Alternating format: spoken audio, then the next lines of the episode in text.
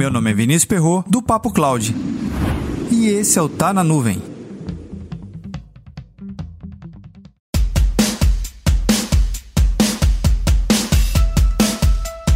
Em todo projeto de tecnologia sempre existem perguntas fundamentais.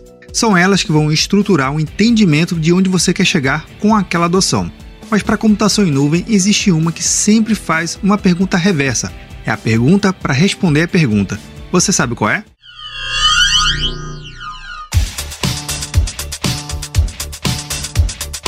Esse Tá na Nuvem conta com o apoio da Balloon Drive, a primeira nuvem particular do mundo. Não perca mais seus arquivos e projetos por falhas de sincronização. Tenha sempre seus dados atualizados no seu notebook, desktop, servidores Windows e Linux, macOS e Android. Tudo isso de forma simples, rápida e segura. A Balloon Drive oferece um plano gratuito e ilimitado para dois dispositivos. E a partir de R$ 5,00 por ano, você sincroniza até 32 dispositivos. Acesse agora mesmo balloondrive.com e confira todos os planos.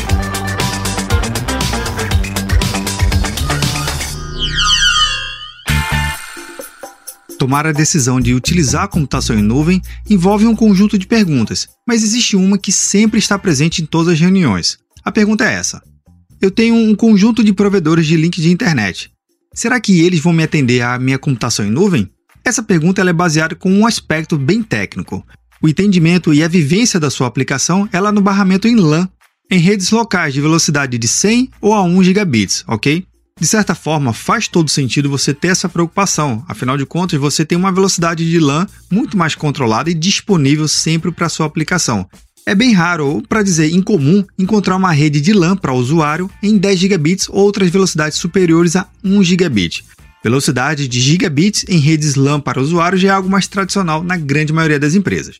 Voltando à pergunta inicial, para responder essa pergunta, a gente tem que fazer outra para compreender melhor esse contexto, que seria o seguinte: a partir do momento que você migra sua aplicação para a nuvem, o seu barramento de LAN de nada mais serve para acessá-lo. Concorda comigo? O seu principal link de internet é o que vai determinar exatamente a velocidade da sua conexão com a sua aplicação com o seu ambiente local. Mas a pergunta-chave para compreender exatamente essa dinâmica é o seguinte: você compreende bem a arquitetura da sua aplicação? Sabe exatamente quais são as dependências? Qual é a largura de banda em LAN que é consumida?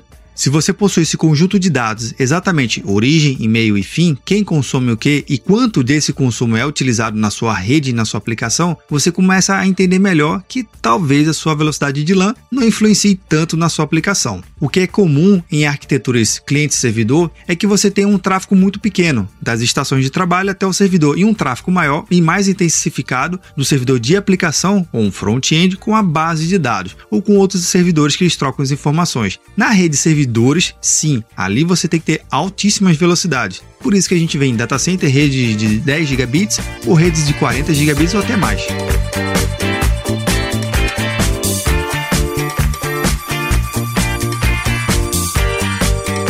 Mas e aí? Você já se fez essa pergunta? Será que o meu link de internet vai dar conta da minha aplicação em nuvem? Comenta lá no nosso grupo do Telegram, bit.ly barra Telegram. Ah, e aqui vai a pergunta da pergunta também. Será que a minha aplicação está estruturada e arquitetada da melhor forma? Meu front-end, meu back-end, meu servidor de aplicação e banco estão realmente adequados ao novo modelo em nuvem? É uma outra pergunta a ser feita também, na é verdade? Para mais conteúdos como esse, acesse papo.cloud.